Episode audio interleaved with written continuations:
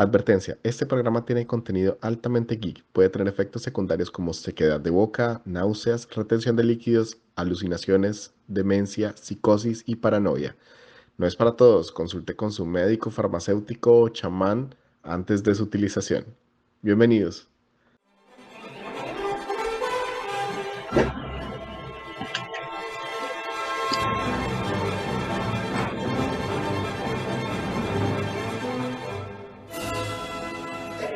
Hoy ya no empezamos tan mal. La primera no fue la vencida, pero esta sí. Buenas noches, señores, a todos. Buenas noches. Buenas noches. Estamos como un colegio. Como un colegio. Eh, bueno, muy bueno verlos en este capítulo 2. El primero fue de embarradas, que el segundo sea de más embarradas todavía. Yo, yo iba a decir que de menos, pero bueno, bien. Hoy es un día muy especial. Hoy por, nos, nos Por ahí en el acompaña- capítulo 25. Ok. Ya le. Hoy por fin nos acompaña Jorge Vitar, que ya ven que le gusta mucho interrumpirnos. bienvenido, bienvenido, Jorge. Gracias, Daniel. Eh, mi nombre es Jorge Vitar, soy el geek residente acá de este grupo de criaturas y pues espero entretenerlos con demasiada carreta que he aprendido en mis años. Si es la mitad de la carreta que hablamos justo antes de empezar a grabar, va a funcionar perfecto. No, no digo que hable menos, digo que ha sonado muy bien. Sebastián Bueno, Sebastián, sí. bienvenido. Bueno, bienvenidos. Nadie me conoce, solamente algunos de los muchachos del grupo.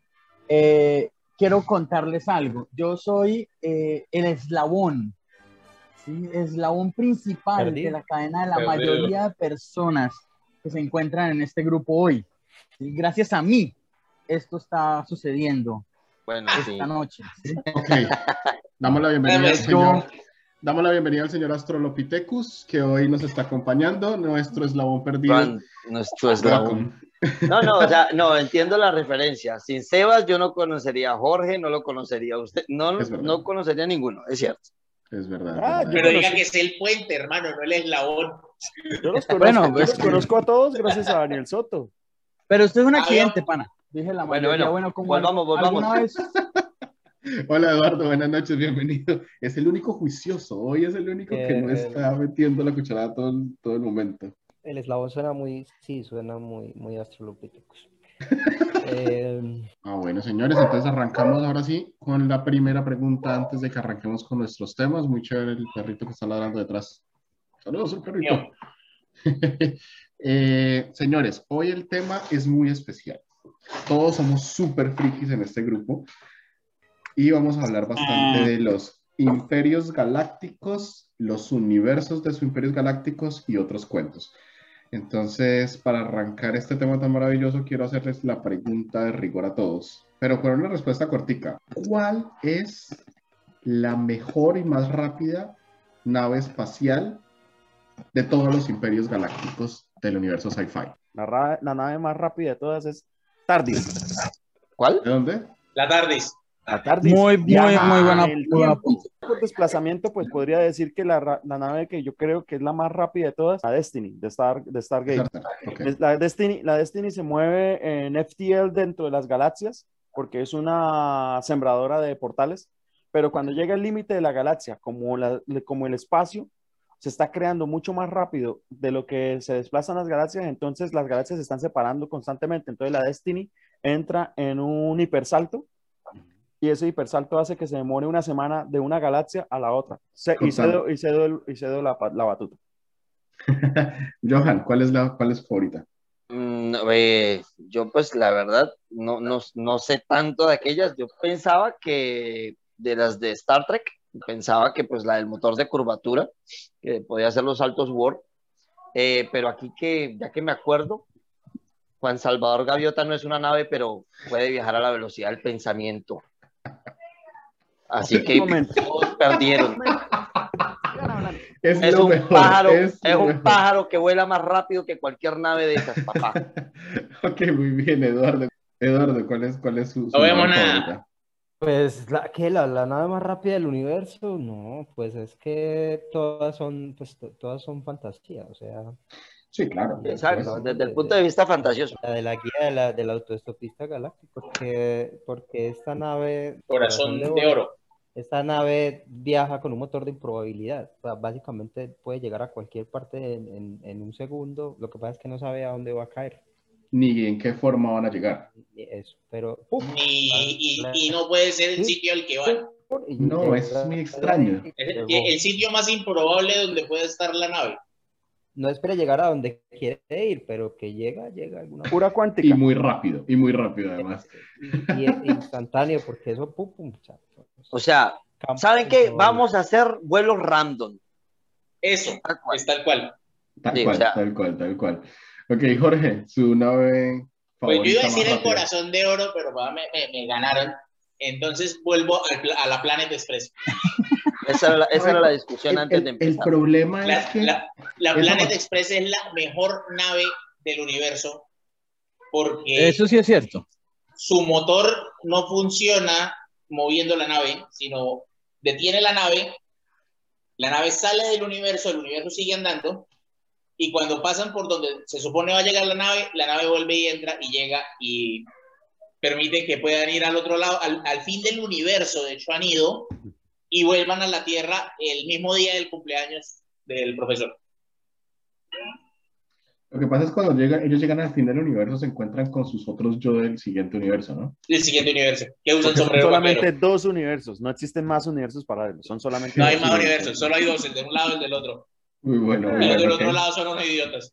Este, Sebas, y nuestro invitado de hoy, ¿cuál es la mejor? Bueno, yo tengo varias, va- varias opiniones con respecto al tema. Eh, no soy tan conocedor de otras, de otras franquicias. Eh, tengo entendido que en Star Trek varias naves, pues, incluyendo el, el- el Enterprise, en algún momento llegó al final del universo.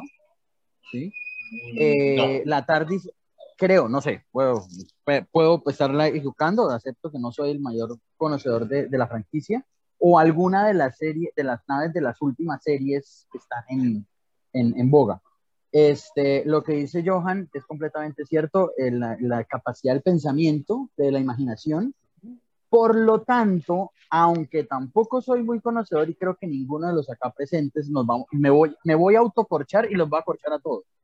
En alguna época de mi infancia, oyendo hablar a alguno de mis tíos de lo que realmente era ciencia ficción, las naves espaciales de Flash Gordon funcionaban con la capacidad de la imaginación y era lo que les permitía poder llegar a Marte o más allá.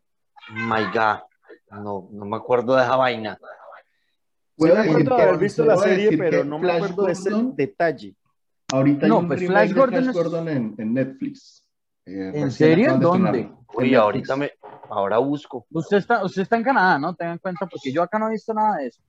Este, Les confirmo al final, pero si no es Netflix es Prime Pero, Video y la- tienen eh, un remake Ahora, Flash tengo acá Flash Nosotros Gordon. no permitimos estrena- en este grupo, en este grupo no permitimos publicidad, pero bájase, bájese Shark VPN, con él puedes colocar Netflix y lo pasas a Canadá. No, no, Shark, Shark VPN no nos, no nos patrocina, pero si nos quiere patrocinar. Sí, Nos debe Ya patrocinar. estamos dando datos. Debería patrocinar. Cuando hagamos el Patreon del canal, o sea, suscríbase a Patreon y le damos trucos para ver porno intergaláctico. Señor, por favor. Sebas. Por favor. Language. Bueno, eso, a, eso es a, lo, a- a eso es a lo que voy. O sea, si vamos a hablar como algo respecto a- al tema de velocidades, pues sí, la, la, la imaginación, que si no estoy mal era el motor de funcionamiento de las naves de Flash Gordon. Y algo parecido creo que pasa con John Carter. De pronto Jorge sí sabe algo un poco más del tema. No, en John ellos- Carter es John Carter es un El- cuento totalmente distinto. Él transporta el cuerpo. Él crea un cuerpo nuevo a donde va. O sea, el cuerpo no de John Carter queda muerto en la Tierra y él aparece en Marte con un cuerpo nuevo. Por eso es más No, fuerte, no. más rápido, más todo. Como Avatar, o sea, ¿puede volver a su otro cuerpo o no? Logra volver a su otro cuerpo. No, Logra. en la No es película que pueda. En los libros no, en los libros él queda atrapado en Marte. Ok, muy interesante, de verdad que sí, eso nos lo había llegado hasta ya. Bueno, señores, hoy vamos a, vamos a arrancar entonces con el tema. Cada uno tiene preparado un combo de Miguel Alonso la mano. Señor, Y la suya. mi nave más rápida favorita. Solamente, ver. solamente lo voy a decir porque honestamente creo que hay que, hay que, hay que darle algo de mérito a esa nave y sí el halcón milenario que es la nave más rápida del Bueno, universo. en las de Star Wars, en las de Star Wars era la más rápida. Entonces, pues por eso vamos a llamar la colación. El halcón milenario además Ay. tiene, además de ser la más rápida, Buena, Seba, buena. tuvo los mejores capitanes del universo de Star Wars. Entonces, tuvo, tuvo a Han Solo y adicional tuvo a... la- A Que Chewbacca. fuera Ah. un capitán, que fuera buen ladrón no es otra cosa. Y, No. y- y a Rey. Rolando era muy buen capitán. Rey me parece. Con Rey no nos metamos porque nos vamos muy A, hondo. a mí, a mí- a mí el personaje de Rey no me parece tan terrible como todo el Y mundo nos lo pinta. desmonetizan el video. No, ahorita, a- al final de mi comentario, quiero participar con Jorge en, en ese tema, pero más adelante lo tocaremos. Yo tampoco Bueno. estoy tan en contra de Rey, pero no Bueno, es una buena pelota. Nos Arranquemos. Sí, señores. Entonces, Bueno, eh, Eduardo, láncese. Nos va a hablar, Eduardo nos va a hablar de Asimov, o sea que te escuchamos todos. Bueno, eh, entonces la, idea pues es que el, el tema que vamos a hablar es un poco como, un poco entre universos fantásticos, de, de imperio a escala galáctica, ¿sí? Un imperio que abarcaba la práctica totalidad de la galaxia. Y con muchas características curiosas, o sea, mm, por ejemplo, aquí hablando entonces en, la conversación de naves espaciales, velocidades y un montón de cosas. Y, me, pongo yo a pensar que en, en este universo del que voy a hablar, que es la, toda la, la historia, la saga de la fundación y del Imperio Galáctico, pues que, que había antes, eh, no, no hay nada de eso por ninguna parte. Es decir, Asimov eh, no se enfrasca en eso, en, en en asuntos de cómo es que iban de aquí para allá y cómo se movían. Por ahí hace- hay algunas referencias sueltas, como que habla del motor hiperatómico, pero no se sabe cómo funciona, nunca lo explica. Eh, hay que, hay que ver que es que esto es in- principios de 1900, de la década del 50. Ah, lo, lo, lo, lo- lo- lo- la energía atómica era, pues, mejor dicho, Era lo que, lo que mandaba en el mundo en ese momento. La hormiga Eh, atómica. Así que las, las naves de Asimov se movían con energía atómica. energía atómica. Este- era- esa fue como la, la, la, la idea de él, pues, o, o- o- o una evolución pues, de la energía atómica. Obviamente es que es muy difícil para un, para un escritor de principios de la década del 50 ser actual en esos aspectos hoy en día, ¿cierto? Obviamente en No, pero lo era, era. Y hacerlo de la nada, ¿no? Porque no sé si Asimov tenía algún estudio No, formal. Asimov era, era Usual- usual- era ¿Era físico. físico? Usualmente, sí. No, Estaban y usualmente físicos, eh, la, la mayoría de personas que se dedicaban a, se dedican a la escritura de ciencia ficción siempre se apoyan en físicos eh, que, o sea, les dan los datos de lo que se está trabajando en aquel entonces. Bueno, y pues en aquel entonces la energía atómica era pues lo último en guarachas, ¿no? Lo que Entonces, mandaba, pues, sí. Sí, entonces de ahí se apoyaban y ah, no había de otra. todos esos, todos esos conceptos de, de motores warp y toda esa cosa, eso No, esto es nuevo. décadas. La, la, la cuestión es que toda la, todo ese imperio galáctico de Asimov no gira alrededor de la parte técnica. Es decir, la parte técnica está ahí, se menciona. En realidad no es así. Y eso fue una, esa fue la, la intención de Asimov. Era muy inteligente y muy consciente de eso, ¿no? ¿De, de qué trataba todo este imperio? De, de, de todo, este, todo este universo ficticio, pues, de, la fundación. Todo, todo giraba alrededor de la mente, ¿cierto? La saga de la fundación es probablemente la piedra fundacional, valga la redundancia, sobre la idea de un imperio galáctico que abarca la galaxia entera, pero, pero la, la, la base de esto no eran aspectos, digamos, de space opera como tal, ¿cierto? De, de las naves y las guerras y esto. En todos los libros creo que no se relata, sino como una o dos guerras. Y eso en, en dos o tres páginas. Todo esto es, son un montón de libros, o sea, la, la saga de, de, este universo, pues, de Asimov, que todo está conectado, todos son, son, muchos libros, pero están todos conectados, al final se, se, se revela, pues, eso, que arranca con, con, estos relatos de Yo Robot, que es el título de esta película, que no tiene nada que ver con el cuento, ¿cierto? Ni con ninguno de los relatos, pero ahí se, se se, se, enuncia algo importante, ya por eso la película de pronto vale la pena solamente por esa partecita y es que ahí se mencionan la, las famosas tres leyes de la robótica, ¿cierto? Y de hecho Asimov fue el creador de la palabra robótica como tal y le dio nombre entonces a, a esa rama de la ciencia que hoy en día pues es ya Eduardo, para los que, para los que nos estén escuchando y todavía no hayan, no, no hayan escuchado o leído las tres reglas, ¿las tiene? Las tres reglas de la robótica. Las tres reglas son, son eh, la primera dice que un robot no puede, un robot no puede dañar a un ser humano, no puede nunca dañar a un ser humano o, o estar inactivo cuando un humano está Mientras daña. Entonces el robot siempre va la, la, vida humana. La segunda regla es que un robot siempre debe obedecer las órdenes de un humano, siempre y cuando esas órdenes no contraigan la primera ley. Es decir, un humano no puede ordenar a un robot que mate a otro humano, pero sí, por ejemplo, que mate a otro robot. O, y, y, la tercera regla es que un robot debe proteger su propia existencia, pero nunca uh, contraviniendo la regla 1 o 2. Es decir, um, un robot siempre va a poner la vida de un humano por encima de la suya pero, pero no necesariamente la vida de otro robot y ni la vida propia, ¿cierto? Todo depende y, de la Y si puede evitar hacerse daño mientras hace la tarea, lo va a evitar. Es muy interesante porque las reglas son escalonadas, porque eso me parece que es sí. lo más interesante, y es que la 1 si es la primera como una constitución, la segunda como una ley y la tercera como un mandato. Digamos que el, el, el universo, el, el, universo fantástico pues de Asimov, arranca, sí, arranca con estas historias de robots que esto se dividió como en, algo que llamaron ciclos. Entonces, el ciclo de los robots es como el primero, que, donde se mencionan estas, pues, las la leyes de la robótica. Arranca en el planeta Tierra eh, y arranca como con, con una primera fase en, en, un futuro, pero en un futuro no muy lejano, no, no tan lejano, arranca como con una primera fase de expansión de la Tierra. Eh, nunca explican mucho, o sea, no entra mucho en detalle cómo se ha llevado a cabo esto. Lo que se entiende es que se hizo a lo largo de muchos, de mucho tiempo, o sea, de, de muchos, muchos años, o sea, no son naves pues que brincan aquí y aparecen allí, ¿cierto? Sino de una forma, digamos, más realista, como, como, como se ha considerado que es posible hacer algo así, dando Como se ve ahora en algunas series nuevas, ¿no? Generaciones, eso, como en algunas series nuevas, que la gente va de por en animación suspendida o, o así, o, o, o, naves generacionales que llaman, que son pues que la gente vive y muere ahí y, y lo que llegan, los que llegan al final son los descendientes. Todo esto se narra entonces en ese primer ciclo. Luego viene el segundo ciclo, que es el ciclo del imperio.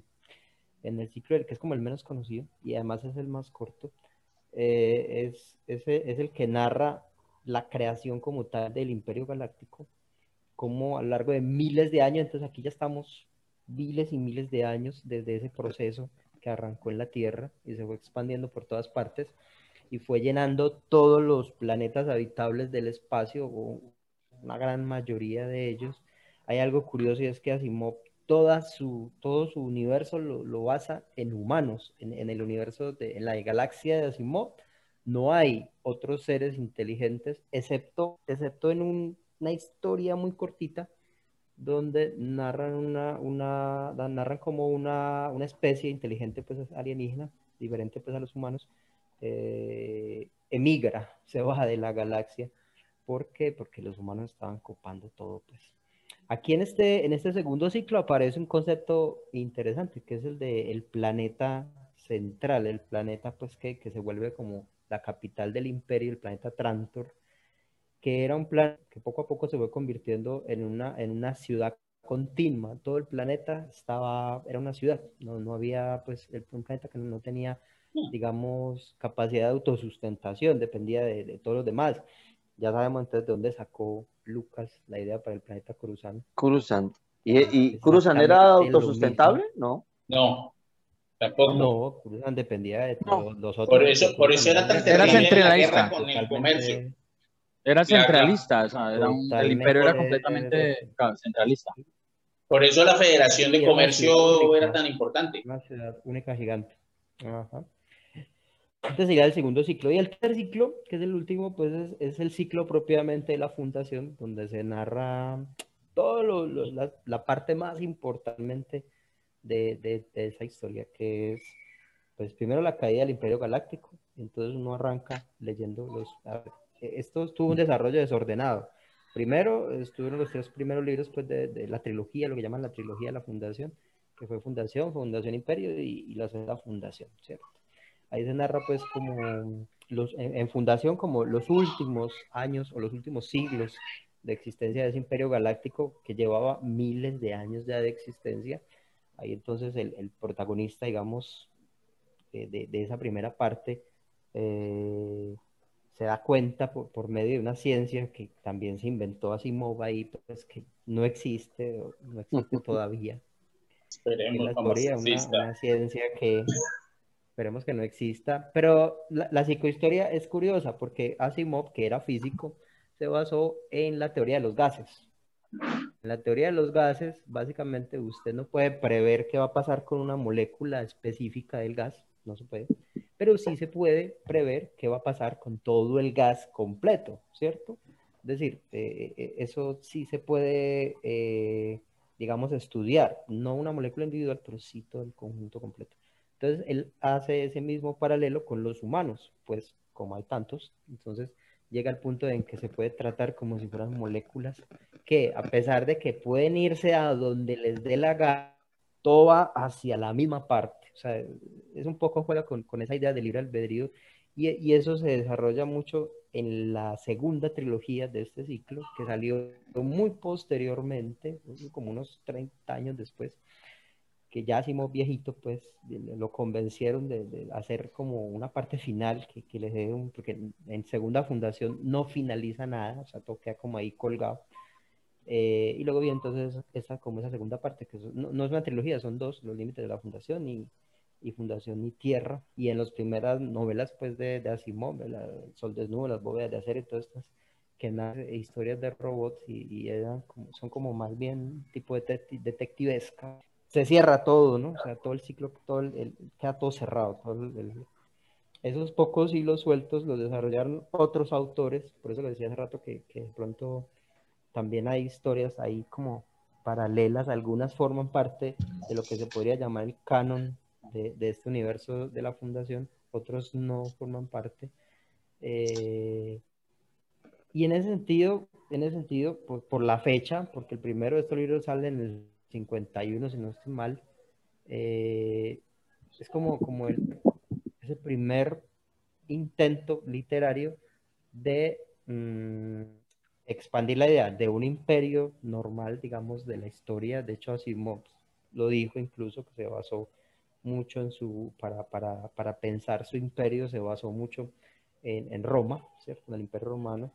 Y, para narrar las, las razones de la caída del imperio, se basó en la caída del imperio romano. Es decir, eh, si uno se pone a, pues, el libro del que principalmente se basó Asimov, que fue este libro Bajo y Caída del Imperio Romano, encuentra que son las mismas razones, la decadencia, como el imperio era tan grande que llega a un punto en que ya, ya es imposible saber lo que está sucediendo en todas partes, donde una provincia alejada, muy alejada ya, megaparsecs de distancia, eh, prácticamente nunca, jamás, eh, aparte del momento en que llegan las naves del imperio, lo conquistan y lo anexan y listo, nunca más vuelve como a, tener noticias reales de, ese imperio. O sea, entonces se va desmembrando, se va desmembrando, comienza ese proceso de decadencia, que fue lo que este señor, pues el creador de la psicohistoria, que creía que había creado la psicohistoria, que era Harry Sheldon, eh, hizo como este plan, un plan para, para que cuando cayera el imperio, eh, volviera a resurgir como otro imperio mejor, más fuerte, en un plazo de mil años. Así que todo ese tercer ciclo es narrar esos mil años, ¿no? O al menos algunos de los siglos iniciales, todo ese camino. Al final, toda la, toda la, la, toda la historia no es sino como, como una excusa para hablar del hombre, ¿cierto? Asimov es un, es un escritor que no es un escritor de space opera, lo dije hace rato, o sea, lo que a él le preocupa realmente no son las naves gigantes y son sus armas y sus escudos y y esas vainas, eso no le interesa mayor cosa. Es lo que le interesa es hablar del hombre. Eh, para Simov, el hombre es es como la medida de la galaxia, ¿cierto? Así como, como, como para, como para, ¿quién fue este? este lo que seremos, lo que seremos en un futuro, lo que será el hombre en un futuro. Y que, y que era la, la voluntad, o que, que, es la voluntad del hombre, la que realmente al final se va a imponer pues en, en, todo en toda la galaxia. Es, es, muy diferente entonces en ese sentido a todo lo, a casi todo lo, lo, demás que uno se puede encontrar, excepto lo muy nuevo. Ya, ya ustedes hablarán de pronto pues ahí de, de, de, esos otros aspectos. En lo muy nuevo de la ciencia ficción no vuelve a encontrar otra vez esos aspectos como... Es una serie eh, que sacó... Bueno. Todos tenemos una pregunta, yo creo. Y entonces yo creo que hagámoslo por orden. No sé quién, quién quiere hacer preguntas. Yo, yo tengo dos apuntes muy interesantes. Número uno, yo creo que hay una cosa y es que definitivamente eh, lo, que dice, lo que dice Eduardo Asimov se estaba basando mucho en el tema humano. Entonces, el hecho de basarse en tema humano hace que, que eh, tome al imperio romano como base porque pues sí es más que lógico que, que estemos los humanos como con una tendencia a lo mismo, conquistar grandes lugares, conquistar todo si es, si es necesario y aprovecharse de todo lo que, de lo que conquistamos.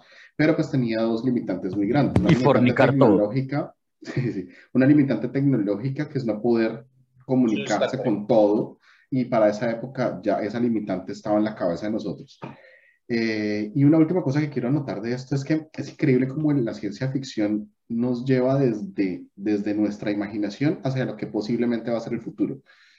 Entonces, desde allá habíamos estado pensando en cosas que, que, tal vez no alcancemos a vivir, pero cuando, si las alcanzamos a vivir, van a ser súper interesantes y seguramente todos vamos a tocar temas así.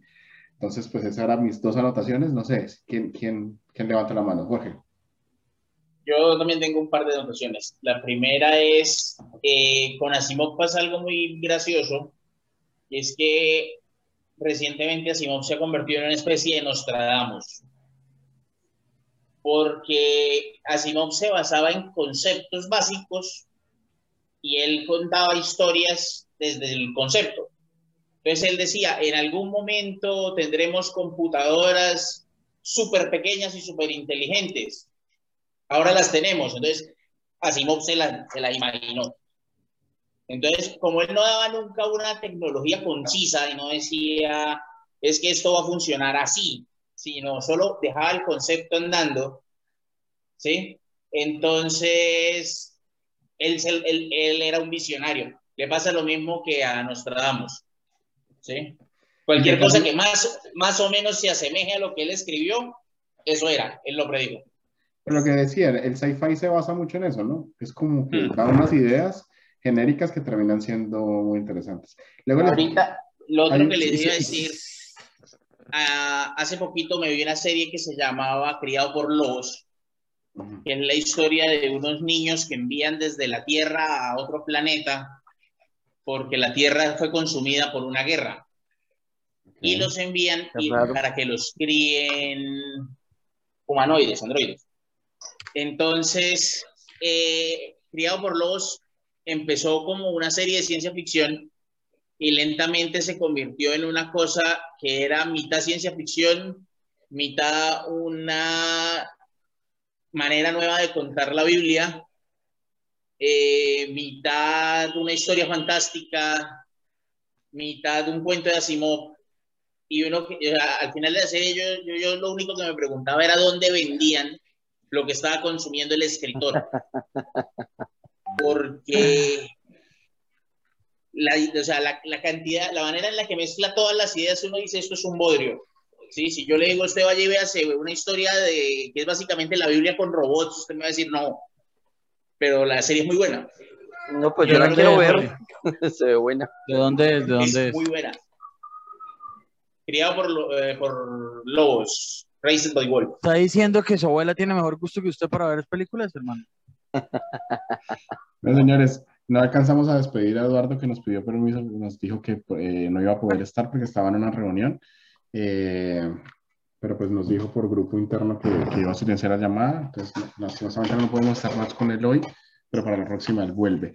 Para el final, tengo un recomendado, un libro muy interesante. Les recomiendo a todos que, que tengan como un, un, libro chiquito o canción o película para el final, para que nos puedan dar algo. El mío es de Julio Verne, les va a encantar. Juan Salvador Gaviota. Pues Eduardo comentó algo pues bastante curioso, que era que Asimov no mencionaba muy bien, o sea, cómo era que se movían sus naves, pero pues él comentó algo que no se podía saber lo que era la posición de, de, un átomo como tal, pero no es así. O sea, eso es lo que, se, lo que describe el principio de indeterminación de incertidumbre de Heisenberg, que establece que no se puede conocer ni la velocidad ni la posición de un electrón, ¿sí? Que por tanto, entre mayor sea la, eh, la precisión en la que se conoce eh, la posición de, del electrón, entonces mayor es el error en cuanto a la velocidad o viceversa. Entonces no tengo ni idea en dónde está. Entonces habla de lo que comentábamos de la nave, que era muy rápida, pero que no teníamos ni idea de dónde iba a caer. Y eso es lo que narra el principio de indeterminación de Heisenberg, que, o sea, esa vaina va muy rápida, pero no sabemos a dónde va a caer. Y si sabemos a dónde va a caer, va a ir a una velocidad en la que no podemos determinar la dirección y pum, se lo puede meter a un planeta. Eso es, pues, eh, el, lo que quería comentar con respecto a eso. No es, no es que no se puede saber la posición de un átomo, sino no se puede saber la velocidad y la posición de un electrón, y ese es el principio de, de, de incertidumbre de Heisenberg. Ya, no, eso es todo lo que tenía que comentar de eso. Asimov hablaba era de la teoría de... Era, él ahí hablaba sobre gases, no sobre átomos. Mm. ah, pues, pues tengan, tengan, en cuenta que todo elemento, o sea, no importa, porque sí, está compuesto por electrones. Pero, pero, pero es que usted está, usted está llevando la, el conocimiento de Asimov, era mucho más corto que el suyo. Ah, bueno, sí, sí, en aquel entonces no se, no se tenía tanto conocimiento sobre física de eso. Pues yo lo que, lo que quería aportar es que es extraña la forma en que murió él. ¿Sí saben? ¿Y saben cómo murió él? Cuéntelo. ¿Cómo murió? No, ni idea. ¿En una cámara de gas? No, la verdad, la verdad, Isaac Asimov, si no me equivoco, estoy acá corroborando, eh, muere de SIDA. Sí, sí, sí, lo había escuchado. Por una, transfusión, una transfusión de sangre que le hicieron. Y en esa época ya se, se, habían los procesos de revisión de la sangre, pero a él no lo, no lo pasaron por ese proceso. Bueno, muy bien, señores. ¿Alguien más se quiere aportar algo de Asimov? No, yo iba a preguntar una cosa, pero bueno, era para Eduardo. ¿Cuál era la competencia comercial de Asimov? Arthur C. Clarke. Arthur C. Clarke. Arthur C. Clarke. Porque ya me cayó bien ese sujeto de allá. Orson Scott, Scott Clark es mucho más nuevo. Sí, claro, no, y es que la cosa con Asimov es que Asimov le puso ciencia a la ciencia ficción. ¿Sí? la ciencia ficción. No, ciencia. La, la, la ciencia ficción pre-Asimov era Space Opera. Era vamos al espacio y luchamos contra aliens. Era. O era neo-noir. Era el detective que salva la, la miseria de Anapurus cuando Asimov empieza a escribir ciencia ficción, él dice, pues eso se llama ciencia ficción porque no hay ciencia, entonces empieza a meterle datos, empieza a meterle teorías, empieza a meterle una cosa y la otra y lo convierte en un, género, en un género mucho más serio, que es lo que tenemos ahora. De hecho, el padre de la ciencia ficción, como la conocemos nosotros, es Asimov. Luego, Orson Scott Card decide hacer algo similar y empieza a escribir sus libros ya desde un punto de vista más científico y es cuando decide matar a sus extraterrestres con un virus. ok, ya estaba avanzando bastante. Un poco, bastante volado. Señores, eh, bueno, muy interesante Asimov. Vamos a avanzar un poquito en el tiempo y voy a arrancar con algo. Eh, voy a tomar yo la palabra porque vamos a hablar ahora de dos imperios más. Estos imperios están uno en un libro y película, otro en una película y serie.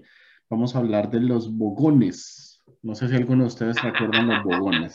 Yo, quiero hablar con los bogones. Son mis favoritos y de pronto le ponemos más movilidad a esto. Entonces, los bogones son esta, esta eh, raza que están reflejados en un, libro y película de nombre eh, The Hitchens Guide to the Galaxy o, o, la guía del autoestopista intergaláctico en español. Eh, muy interesante y que hablan acerca eh, de este, este imperio como unos grupo de personas demasiado aburridos, en exceso burocráticos y que adicional tienen la tercera peor poesía del mundo. ¿Cómo es posible que eso suceda? No tengo ni idea. Obviamente ellos hablan de por qué es la tercera peor poesía del mundo, su segunda peor poesía, eh, es la de los Asgots de Kira, que causa hemorragias internas por cada, en cada persona que le escucha.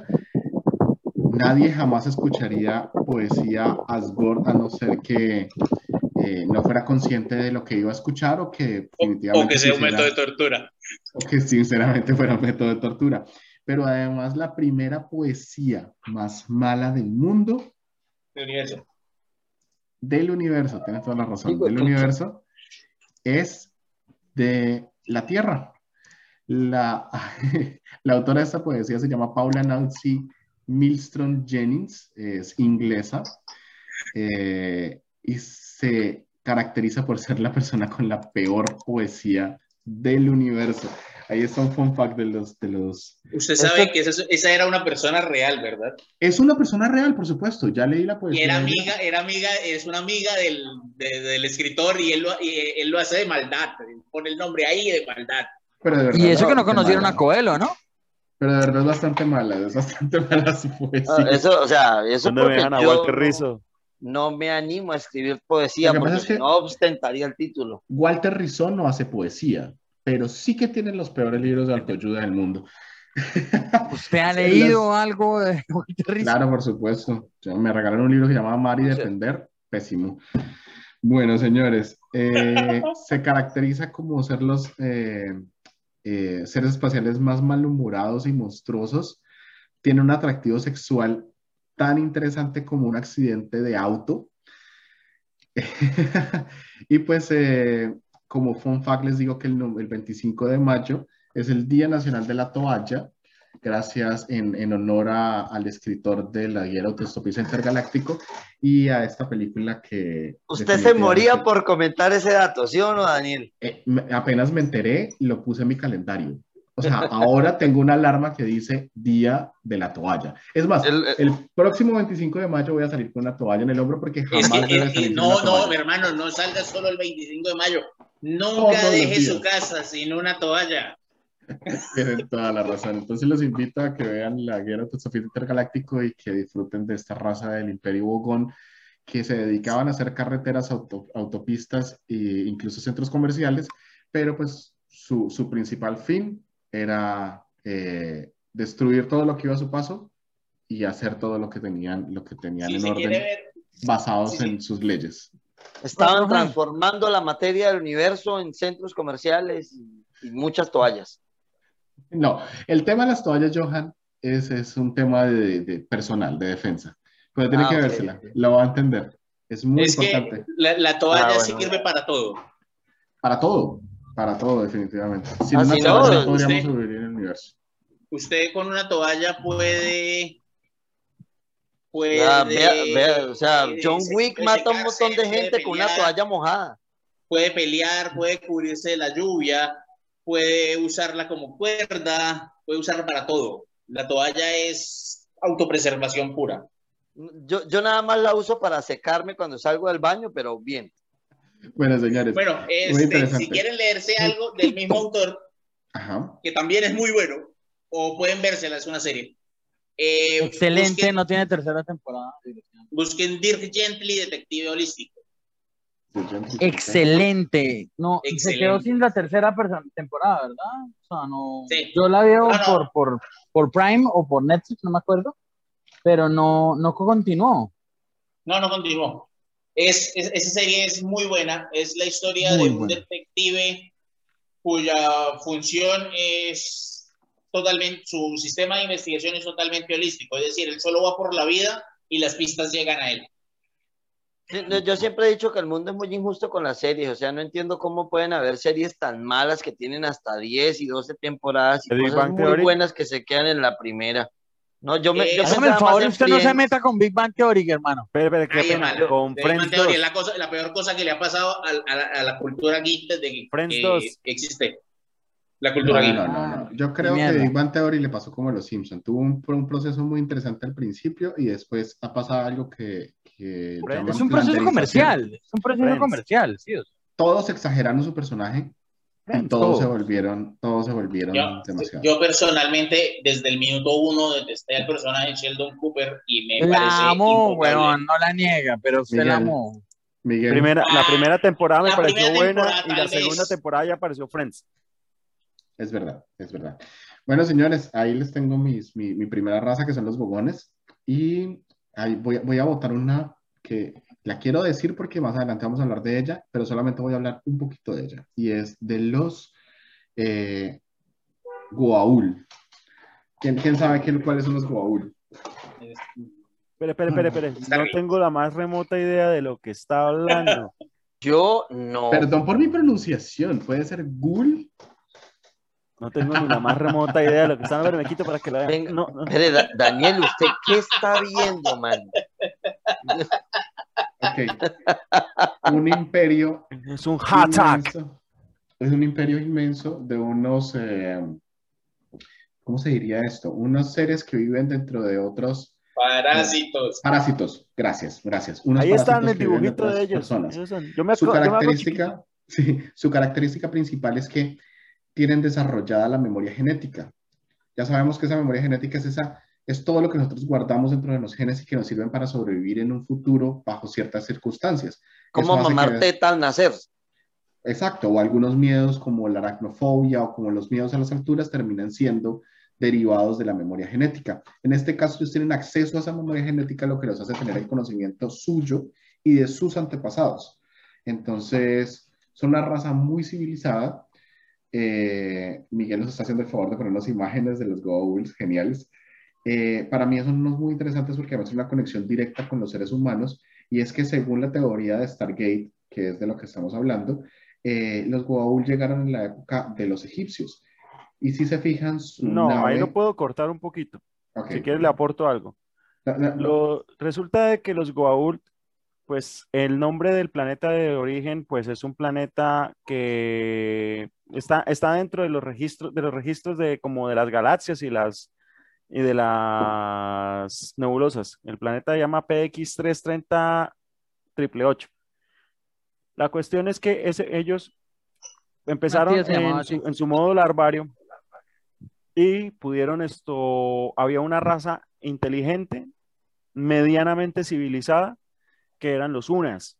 Entonces ellos, el adulto, se dio cuenta que podía entrar como parásito cuando un unas fuera a tomar agua y del primer UNAS, que, fue esto utilizado como host, eh, nace Ra.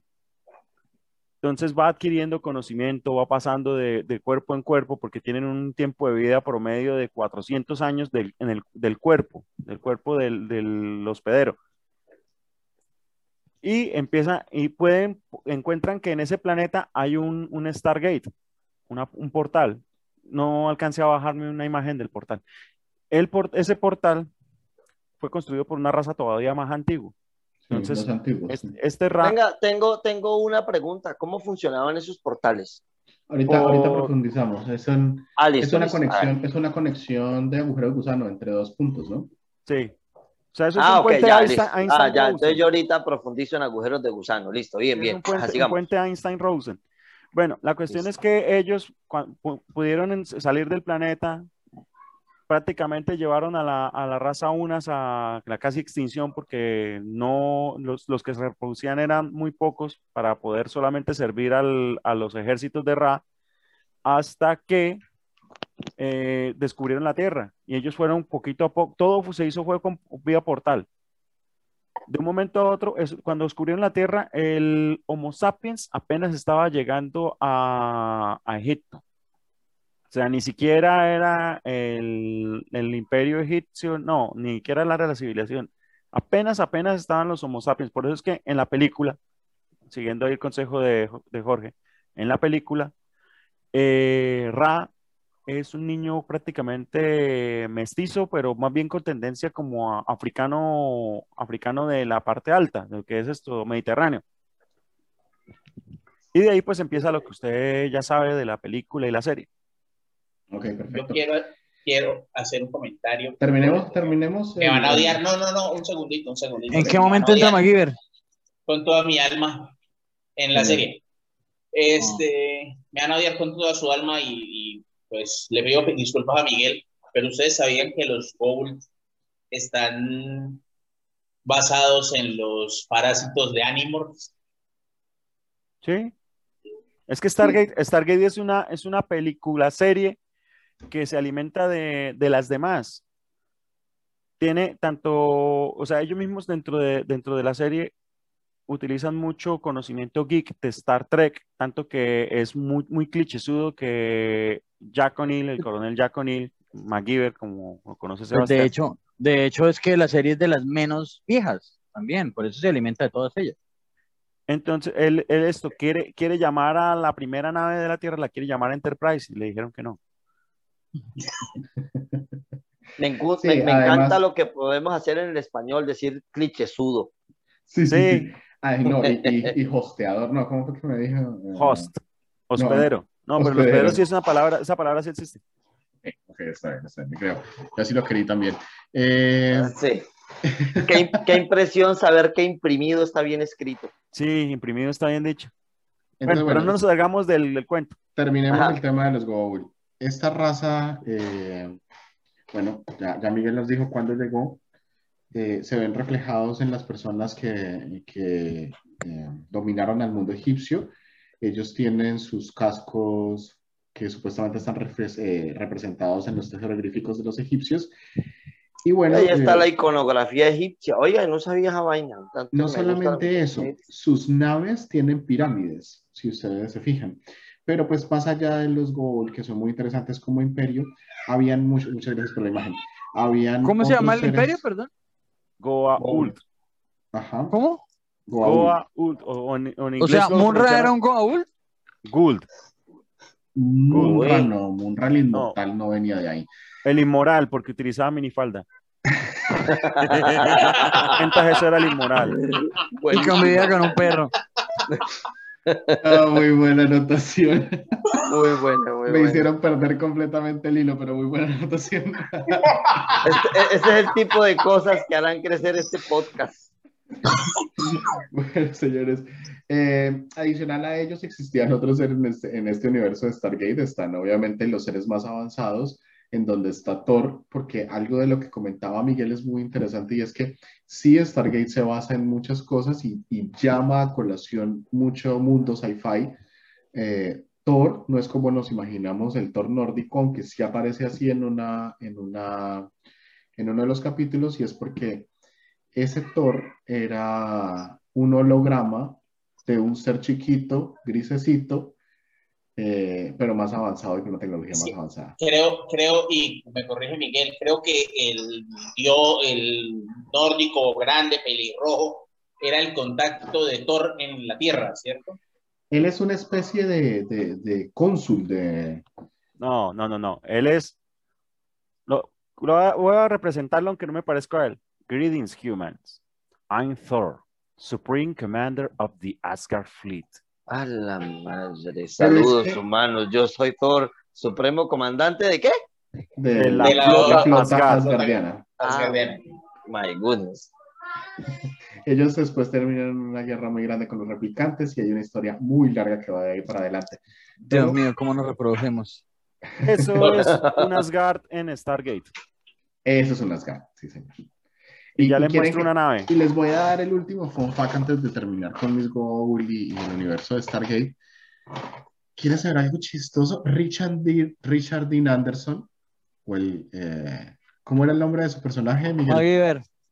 No, en, en Stargate. el coronel Jonathan O'Neill. El coronel O'Neill. Se supone que era el ser más avanzado en inteligencia y que por eso había... Eh, no. Sí, señor, lo dicen, lo dice Thor no. cuando le da, cuando le da la nave. ellos viajan en el tiempo también. No, lo que pasa, lo que pasa aquí en este detalle, y pues la idea era hablar de los imperios, pero pues Daniel se salió del cuento. Lo siento, lo siento. El, el cuento, ¿por qué, ¿por qué Thor y los Asgard como tal tenían muy en cuenta a O'Neill? Resulta de que, y esto pasa muchas, muchas temporadas más adelante, primero que todo, hubieron cinco razas que se unieron en la Vía Láctea y decidieron fusionar sus tecnologías, o sea, compartir su tecnología. De las cinco razas, dos eran altamente militarizadas, que eran los Asgard y los antiguos, o, para más adelante uno conoce que el nombre de la raza son los Alterrans. Esas dos razas vienen de otra galaxia. De aquí de la galaxia habían tres razas, que eran, no, cuatro razas, que me equivoqué, que la quinta es la humana. Eh, las otras dos razas son los Forlings, que no se tienen ni la más remota idea de qué son porque se perdieron en el tiempo. se, o sea, se perdió esa civilización en el tiempo, no se sabe nada de ellos, solamente se encuentra tecnología por ahí varada. Y los Nox. Los Nox son una raza que son unos esto, humanoides, o sea, apariencia física es humana, pero con una piel un poquito más como grisácea y ellos esto, a primera vista parecen unos indígenas, o sea, como que no hablan, como que se comunican por señas, como que andan a toda hora contentos, pero cuando lo que están haciendo es analizando la, la, otra raza, porque por lo menos en el episodio donde salen los Nox, todos están mirando a los humanos y los salvan de unas peleas con los Goa'uld y también salvan a los Goa'uld porque los Nox son extremadamente neutrales. Muy hippies. Sí, sí, parecen hippies. Cuando es que de pronto le dicen, ah, ya, ya comprendí su lenguaje. Y se quedan todos mirando, ¿cómo así? Dijo, sí, estaba aprendiendo su lenguaje. Es sencillo. Me demoré nomás dos horas. Dos horas, dos de sus horas. LOL. Bueno, la cuestión es que las cuatro razas compartieron información. Entonces, los, los Alterrans o los antiguos compartieron la tecnología de los portales. Los Asgard compartieron la tecnología genética y tecnología de hipersalto. Los Furlings, ellos tienen una tecnología re loca. Esos tipos tienen tecnología de teletransportación a largas distancias. O sea, lo que salió en Star Trek, la película que se teletransportó de un planeta a otro y que decía el científico que era que, que este, de un planeta a una nave. Chopin, creo que es que llama, Chopin decía que, era, como, imposible. era como disparar de cabeza, eh, dispararle Eso, una los bala otra bala, mientras usted está de cabeza, ebrio, eh, con los ojos Y los, Nox, y los Nox tenían un, esto, conocimiento de holográfico, o sea, todo lo, lo que era tecnología holográfica, ellos lo tenían, pero entonces era mental. Esa tecnología la compartían era mentalmente, o sea, ellos podían cuando, le, cuando los humanos, o sea, eh, Daniel y Jack querían, le decían que querían salvarlos, porque protegerlos, porque los Goa'uld eran, eran, muy malos, y llega y dice ellos, por nosotros no se preocupen, les vamos, les vamos a dar la oportunidad de que conozcan algo más de nosotros, y señala hacia el cielo, y pasa la mano así, y hay una super ciudad flotante que hace que Dalarán sea una piedra chiquitica, pero una mega construcción flotante. Es así, así la tecnología de nosotros. Y lo que hicieron fue ya para, otra vez la cámara dando guerra, pero no importa. Lo que, quisieron, lo que hicieron al fin fue ocultar el planeta y lo sacaron de la red de los portales. Solamente no se preocupe, Miguel, el personaje que tiene de fondo es muy parecido a usted. Bueno. No, él es más simpático. Yo le estaba confundiendo. Él es más simpático. Bueno, la cuestión es lo que, lo que aportándole, aportándole al imperio, resulta que después eso pasaron millones de años desde esa alianza. Eh, esa alianza, los, los Alterrans se fueron de la galaxia y volvieron, pero ya cuando volvieron, volvieron en decadencia y duraron como, como 10.000 años y se extinguieron. Y eso que eran los, más, los más poderosos de, de los cuatro eran ellos. Los Furlin, ya cuando volvieron los Alterrans, se habían extinto. Los Asgard tuvieron una guerra contra los replicantes y eso los hizo alejarse de la galaxia y cada prácticamente no volver. Pero volvían, o sea, volvían como una misión, misiones de reconocimiento. ¿Por qué? Porque como el Imperio Goa'uld después de que Ra empezó, descubrió la red de portales, porque lo más probable es que en algún momento hayan utilizado como huésped o como host a un esto antiguo o a un Nox, tuvieron acceso a la red de portales. Una, una pregunta, Miguel, ¿esa red de portales los llevaba de dónde a dónde? De planeta a planeta. Empezaron a utilizar otras especies para, y, como lo que dijo Daniel, los Goa'uld tienen esto, memoria genética, entonces el hijo de un Goa'uld eh, macho con una reina todos los hijos, todas las larvas tienen el conocimiento del padre en el momento que fueron concebidos. Entonces, los hijos iban, nacían con ese conocimiento de toda la tecnología, la matemática, la ciencia, todo la iban conociendo una vez. Entonces ya empezaron a construir naves que tenían la capacidad de viajar hasta dos o tres veces la velocidad de la luz. Señor. Jorge. ¿Por qué hay humanos en toda la galaxia? Voy para allá. Eh, entonces, Ra llegó a la Tierra por medio, primero llegaron por un portal, pero encontraron desocupado todo. ¿Por qué? Porque el portal, el portal estaba en la Antártida. En la Antártida. El portal estaba en la Antártida y ya estaba, y ya estaba sepultada la Antártida, entonces no pudieron llegar por portal, entonces después llegaron por nave. Que ahí es donde empieza la película, donde está el muchacho y la nave aterrizando y lo llevan y lo, y lo, lo extraen. Ra se da cuenta de que la raza humana tiene una longevidad de aproximadamente 60 a 80 años. Pero con el simbionte... Como 30, ¿no? No, pero es la, ese, el promedio, para otro video. Después les, explico cómo funcionaba ese promedio. Él, entonces, con el solo, con el solo simbionte, ya cambié el nombre, el, con el solo simbionte, la edad podía llegar hasta 400 años. Y con la tecnología de reconstrucción que ellos ya habían desarrollado o robado, podían vivir miles de años. Entonces empezaron a llegar por nave todos los, esto, los demás Goa'uld. El segundo que llegó fue Cronos, después llegó Apophis, llegó Horus, llegó Hathor, llegaron todos. El, el, segundo más antiguo es Yu, que fue el primer emperador de, de China. Y ellos descubrieron que de cada humano, cuando iban a inocularle o a sembrarle el simbionte, el sistema inmunológico del humano tenía la capacidad de rechazar el cuerpo. Entonces había un 50% de fallo. Entonces, ¿qué hicieron? Cogieron un grupo de humanos, los más fuertes, los de los genes más, más fuertes, y los convirtieron en los Jaffa. Los Jaffa son unos hombres o mujeres que tienen un esto, una bolsa al estilo canguro, un, ¿cómo es que llaman? Un, esto, una marsupa, una un, marsupio. Una, marsupia. Un marsupio en el abdomen, que lo representa con una cruz, con una X exactamente, y ahí depositan eh, la larva de, de Goa'uld. Entonces, ¿qué hace esto? Primero le están sirviendo para que eh, la larva crezca adaptándose a la genética del, del humano y así cuando se vaya a utilizar como para, para, para crear el Goa'uld como tal, no haya rechazo. Segundo, los Goa'uld son mano de obra barata. Los Jaffa, digo, los Jaffa son manos de obra barata. Primero son super soldados porque son inmunes al 99.9% de las enfermedades. ya, ya, van a vivir, no, ya no van a vivir esto... Hasta el COVID. 80 años. La verdad, pues la mayoría de las enfermedades, las curas al final de la serie las sacan es directamente de los Jaffa. Sí. Eh, lo, que, lo que es esto, van a vivir un promedio de 130, 140 años en una, en una adultez promedio, o sea, una persona de 90 años se ve como se ve Daniel. En, los Jaffa. ¿Así de mal? Bueno, la verdad se, se, estima, que la especie humana máximo vivirá eso, 120, 130 años de manera natural. Solo un pequeño paréntesis. Sí.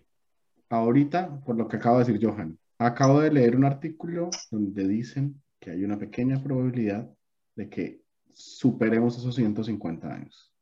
Ah, sí, hay varios temitas ahí. Ya, eso será tema. Para eso y contestándole la pregunta a Jorge, eh, empezaron a llevarse, ah, trajeron un portal, primero que todo trajeron un portal a la Tierra adicional, lo conectaron a la red y empezaron a llevarse humanos a todos lados de la galaxia como esclavos. ¿Por qué? Porque es que en la historia de la película lo que necesitaban era mano de obra.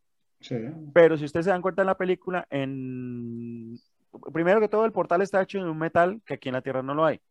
Y ese metal lo hay en, en Abydos. Ese metal en la serie lo llamaron Naquadá. Y como la Tierra ya no tenía Naquadá, entonces ya no era rentable esto, venir y seguir esto como extrayendo algo no, era, no era rentable. Entonces empezaron a llevar a los humanos como mano de obra. Y el momento en donde se cierra el portal de la Tierra, que es cuando lo entierran, es porque hay una revuelta y después en un episodio que llama Moebius explican por qué. creo que nos alargamos un poquito ya con Sí, bastante, nos alargamos. la cuestión es que la, la raza Goa'uld cae en el momento que vuelven y descubren la Tierra. Ese es el punto, el punto de quiebre. ¿Por qué? Porque la Tierra, los humanos logran, logran por medio de la diplomacia bélica unirse a los Asgard, a los Nox, a los Tolan y a otras razas que van apareciendo y todas van convergiendo en que los Goa'uld son el, malo del paseo, que era, pues, yo creo que lo, principal del, del, post. Uno de los malos. uno de los que era hablar de los malos. Entonces esto, el imperio, el imperio era malvado porque estaba sometiendo a toda la galaxia a su yugo. ¿Por qué? Porque es que ellos eran militarmente eran los mejores. No había nadie que le, que le llegara, le diera la talla militarmente. Pero como la Tierra aportó la guerra de guerrillas, eso, les, eso fue lo que les dio duro, la guerra de guerrillas. Bueno, señores, hoy creo que voy a poner una advertencia para el que sea que vaya a escuchar este podcast, que va a ser algo así como advertencia, contenido demasiado ñoño y específico. Uy, sí. Escúchelo bajo su propio riesgo de quedarse dormido. No no, no, o sea, explico, mire, para todo, para todo el público, para todo el público, y yo sé que hay ah, gente que... Yo lo escucharía perfectamente y, y, pasa, y pasa mucho en los podcasts que muchas personas terminan utilizando para dormir bien. Daniel, yo creería que yo omito lo que yo iba a hablar. Daniel, yo creo que yo omito lo que iba a hablar porque ya nos extendimos bastante con el Imperio Goa'uld. Está bien, está bien, me parece bien. Podemos, podemos alargar un poquito más. Bueno, yo voy a hacer, voy a hacer ahí eh, eh, un, un, aporte con respecto a lo que usted comentó de, de la cuestión de un metal que no, no, se conseguía aquí en la Tierra. Y es algo que la gente particularmente piensa, ¿no? Llega y dice, oiga, y, los tipos de, de materiales que, que, puede haber aquí, eh, ¿los habrá en otros lugares o hay en otras partes de la galaxia materiales que aquí no hay? Y la verdad es que falso. Eh, eh, básicamente todos los materiales de la tabla periódica los elementos están presentes en todos los lugares de nuestra galaxia, por lo menos la nuestra. O sea, básicamente... Johan, cuando se refieren a un metal que no hay acá, es por ejemplo, o un metal que es demasiado raro, por lo menos el iridio. El iridio es un metal que es extremadamente raro, es una película como de 2 milímetros que hay duran por todo el planeta en una capa de hace 65 millones de años. Entonces, a eso es que lo que se refieren. No lo hay. ¿Por qué? Primero, el iridio sí es un, elemento, un elemento químico. Entonces, está en la tabla periódica. Pero si es una, por ejemplo, un, esto, un compuesto, un compuesto que solamente ocurre durante ciertas temperaturas, llámese diamante, que aquí en la Tierra lo hay y por, porque las la capas tectónicas se, se, reciclan, entonces los diamantes han llegado a la superficie, pero la verdad los diamantes son del manto. Sí. Entonces, a eso se quieren diamantes, ah, al manto que el, Nacuada tranquilamente puede que no sea un elemento nuevo. El Nacuada puede que sea una aleación, un compuesto, que aquí en la Tierra, por las condiciones que hay, en este caso, en este, no, o se produjo y ya lo sacaron, que es lo que da la, la, explicación en la serie. O sea, aquí ya no hay Nacuada porque el Nacuada se lo llevaron todo. Entonces lo estamos buscando otro lado. estoy de acuerdo. Hay, elementos o variaciones que sí, en teoría, se consiguen por fuera, que por ejemplo, acá no se consiguen. Por ejemplo, la raza Asgard, el, la columna vertebral de la raza Asgard es el neutronio.